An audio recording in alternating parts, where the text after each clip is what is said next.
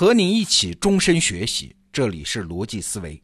最近呢，我又在重听一遍熊毅老师的专栏《熊毅书院》，我注意到熊毅老师提出了一个问题：哎，奇怪，同样是轴心时代的大哲人，为什么中国的孔子和古希腊的柏拉图对于诗歌的态度不太一样？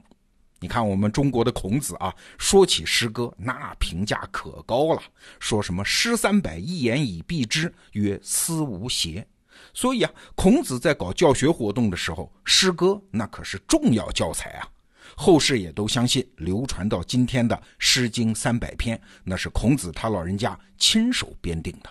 他非常喜欢诗。但是奇怪啊，再来看古希腊哲学家柏拉图，他比孔子啊小一百多岁。但是大体上还算是同一个时代的人吧。这柏拉图就说：“哎，我要把诗人赶出城邦。”他还罗列了诗人的几条罪状，说诗人的作品呢，就是诗啊，对真理没啥价值，而且还摧残理性，迎合人性中最低劣的部分。哎，问题来喽，这孔子和柏拉图他俩到底谁对谁错呢？熊毅老师的答案有点出人意料啊，他说啊。孔子和柏拉图的意思其实是一样的，用我们今天的话说，都是我要反三俗。我们首先来看柏拉图时代看到的诗歌是什么样的？哎，其实就是荷马史诗那样的嘛，是长篇叙事诗。我们可以把它理解成一种有韵律的评书。那评书讲究的就是故事性、角色刻画等等啊，越热闹越扣人心弦就越好。如果再要迎合两三千年前普通大众的那种下流趣味，这三俗的佐料就一定不能少啊！毕竟是一种商业活动嘛。那古希腊时候的诗人什么样啊？哎，大体上我们也就可以推测了，可以把它想象成在各个城邦走街串巷的古书艺人。所以啊，从维护正统文化价值观的角度，我们就可以理解柏拉图为什么要把诗人赶出城邦了。那我们再来看孔子时代的诗歌啊，我们今天看到的《诗经》啊，其实是一项正式文化制度的成果。这个制度啊，叫采诗。那怎么回事呢？你想，周朝刚刚建立的时候啊，那个时候可没有现代传媒啊，连知识分子和官僚集团这些群体都没有。那中央政权怎么去了解各地的民情呢？哎，汉代有一个学者叫何修。他在给《春秋公羊传》做注的时候，提供了一种说法：朝廷啊，当时就养了一些孤寡老人，让他们专门干一种活就是摇着那种木质的铃铛，叫木铎呀，到民间去采集诗歌。一听见谁唱歌作诗，就记录下来，然后把采集来的诗歌汇集到朝廷的乐官那儿，由乐官进行整理，朝廷就可以根据民间的诗歌来了解民情了。《诗经》当中的风雅颂中的“风”就是这么来的。这个做法啊，一直持续到汉代。汉代朝廷还正式设立了乐府，这是一个正式的国家官僚机构啊，到民间采诗。当然了，后来因为儒家知识分子阶层的形成嘛，和官僚制度的成熟嘛，就不再需要这样一项制度了啊。朝廷有渠道了解民情了。但是乐府作为一种诗歌题材，还是保留了下来。我们熟悉的什么《木兰诗》啊，《孔雀东南飞》呀，都是典型的乐府诗。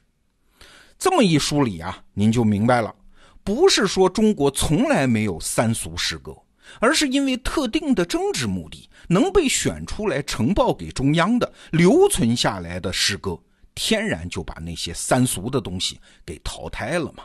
所以，中国诗歌的传统从源头上就没有三俗的问题。那试想一下，假如柏拉图当年面对的是咱们中国的这种类型的诗，他又怎么会主张驱逐诗人呢？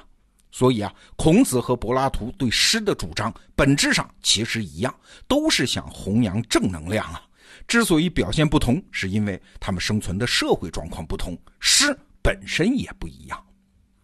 哎，那在重听雄毅书院的过程中，为什么这个段落引起了我的注意呢？哎，是因为啊，我最近也在被一个问题困扰，这就是语言的局限性。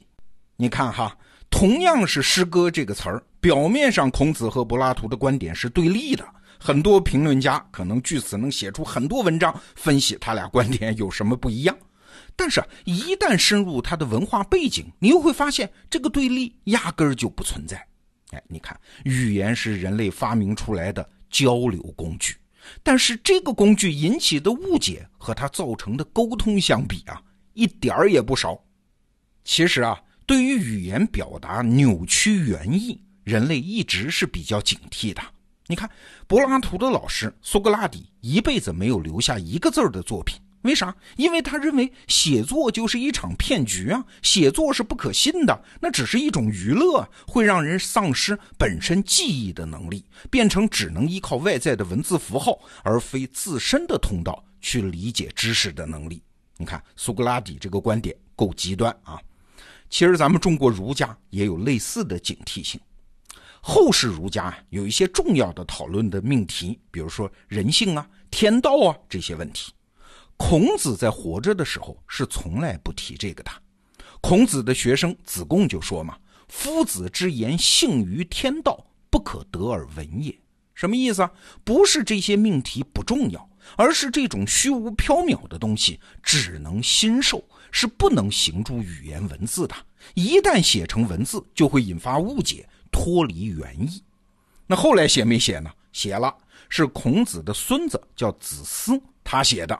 这就是著名的四书之一《中庸》嘛，《中庸》这本书就是干这个的啊。那朱熹后来在注解的时候就说嘛，这篇《中庸》本来是孔子向门人传授的心法，但是啊，他孙子子思担心时间久了这套心法失传，这没办法才把它写下来。哎，你看，这就是我们人类的处境啊！明知道语言文字会歪曲原意，但是为了交流，又不得不用。语言文字，那你说我们致力于统一语言有用吗？没用。这就是我们今天想说的，统一语言啊，过去能解决绝大部分的沟通问题，所以秦始皇才要搞书同文，车同轨嘛。但是在现代社会，就像我们刚才举的诗歌那个例子揭示的啊，统一语言没有用的，是语言背后的语义不能统一。所以啊，现在我们面对的问题已经不是语言方言化的问题，而是一个认知方言化的问题。举个例子啊，如果现在你跟年轻人说“吃鸡”这个词儿，那有的人就会认为这是在吃一只鸡呀，有的人就知道那是在打游戏嘛。你看，真正的分叉是背后的认知。最近我在工作中啊，就有这样的困惑。在跟同事交流很多问题的时候，我明明已经觉得自己讲得很清楚了，当场也跟他们再三确认，但是最后执行出来却不是那么回事儿啊！那事后一了解呢，原来是对某个词儿、某个概念的理解出现了偏差。那刚开始的时候，我还怀疑是不是我的语言表达能力出了问题啊？哎，后来这种情况发生的多了，我才知道这不是表达能力的问题，这就是。认知方言化的问题，你看，为什么商业界那么多大小老板，包括小团队的领导啊，都经常感叹手下人听不懂自己在说什么呀？哎，这不是他们笨呐，而是即使我们在干同一件事儿，但是每个人因为接受的信息太凌乱了，我们每个人对目标、任务、方法的认知都在飞速的分离，这个过程啊。就像是用同一种语言的人，只要稍有阻隔，就会演化出方言嘛。时间一长，互相之间就听不懂了。那更引申一步啊，这个问题啊，可能也在悄悄地改变企业存在的意义和使命。过去啊，一个企业完成对资源的整合，那主要就是整合什么机器设备啊、人员、产品呐。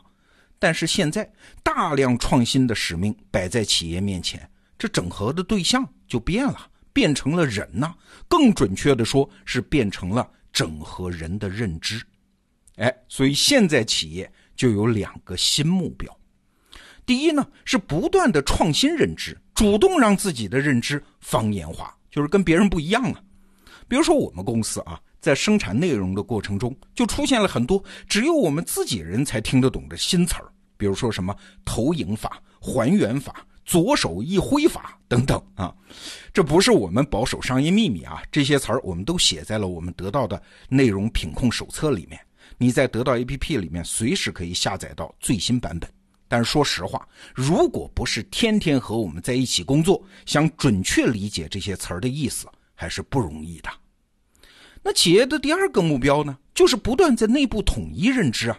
这个过程没有什么取巧的办法，就是得天天在一起，天天说，日日讲，就像国家推广普通话那样，把最新的认知尽可能的普及到全员。你看，对外制造认知方言化，对内对抗认知方言化，这不是什么新麻烦啊，这是现在企业的新使命啊。